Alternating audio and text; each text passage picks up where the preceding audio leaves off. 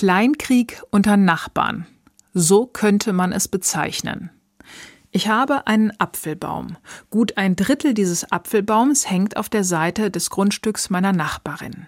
Sehr gerne pflückt sie die Äpfel, aber alle Äpfel, die faul sind oder wurmstichig, die wirft sie einfach in meinen Garten. Ha, ich habe aber wesentlich mehr faule und wurmige Äpfel, die ich in ihren Garten werfen kann. Und so geht es im Herbst hin und her mit den Äpfeln. Der Stein, den ich in den Händen halte, wird immer schwerer.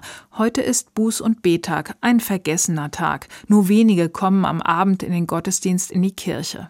Dabei ist es einer der schönsten Gottesdienste im Jahr.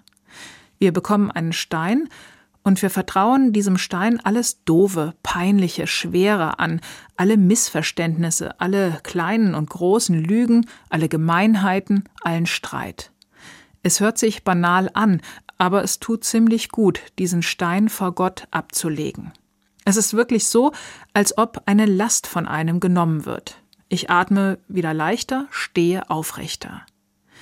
In diesem Gottesdienst beten wir zu Gott, weil wir in so vielen Strukturen gefangen sind, gesellschaftliche Ungerechtigkeiten oder wirtschaftliche Abhängigkeiten oder oder oder.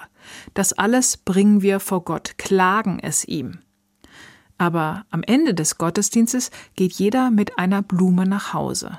Eine Blume für all das Schöne im Leben, trotz allem.